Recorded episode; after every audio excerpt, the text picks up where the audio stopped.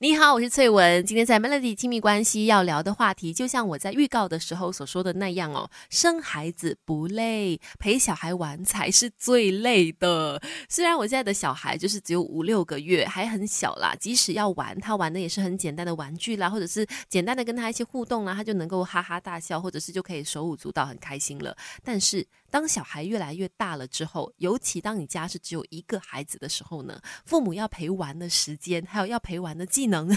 就更加多了，那就真的蛮累的。尤其就是双薪家庭，父母都有工作啦，回去还要照顾小孩的时候，还要陪玩，你又不能够拒绝，因为他们会用非常期待、很无辜的眼神看着你说：“爸爸或是妈咪，可以陪我玩吗？”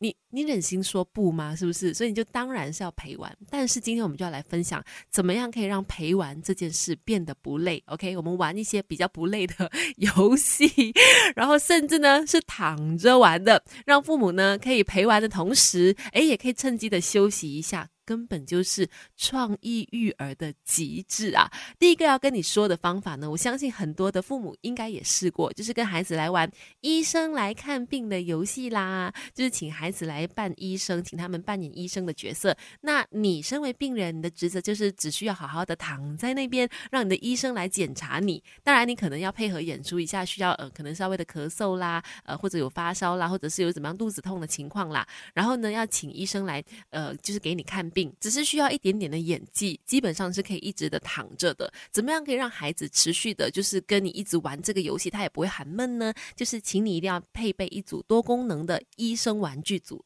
现在有很多很配备齐全的那种医生的加加九的那种玩具组哦，可以准备那样的。然后呢，另外也要记得，请你要有非常高超的演技配合演出，你演的真，孩子才会玩的开心，然后你才可以继续的躺在那边。到底父母是有多累？等一下跟你聊其他的，诶，可以让你陪玩不累的游戏。孩子，你慢慢长大，因为爸妈还有学不完的教养之道。Melody 亲密关系，一起来学习。如果你家有女儿的话，相信也应该玩过这个游戏吧？就是我们一起来玩睡美人的游戏，一起躺在床上睡觉，等王子来救我们。而且呢，这必须要是孩子知道睡美人的故事啦，先跟他们们说一轮睡。睡美人的故事，然后可以请孩子呢来去扮演睡美人的角色。这个时候可能你要准备一些道具，就是让孩子穿的漂漂亮亮的那种公主服。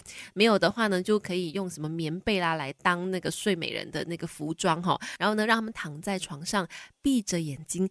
静静的等王子来救，然后这个游戏最完美的情况就是到最后孩子就睡着了。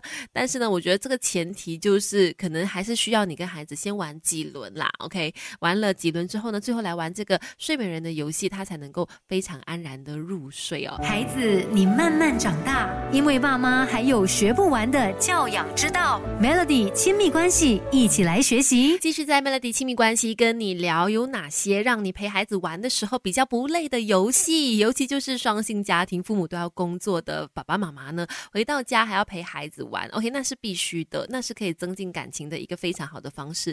但是呢，有没有一些游戏是可以让父母在陪玩的时候不要那么累，然后大家又可以开心的呢？刚才分享了两种哦，像是玩睡美人的游戏啦，还有玩医生来看病的游戏。接下来呢，分享的这个是你的小孩只要是已经懂得爬了之后，只要他们会爬，就可以一起来玩爬爬。过山洞的游戏啦，也很简单。你躺在那边，然后把你的腿屈起来，你知道吗？就是腿把它弯起来、拱起来，有一个洞的形状，或者是你用用手弯起来围成一个圈也可以，让孩子钻进这个山洞，或者是过这个山洞啊。而且你还可以增加难度，可能他们在过的时候呢，这个山洞突然间塌下来了、垮下来了，就是你紧紧的可以抱住你的小孩，或者你的脚可以压下来在你的小孩的身上。通常这个时候呢，他们都会玩的非常的开。心，而父母呢也没有很累。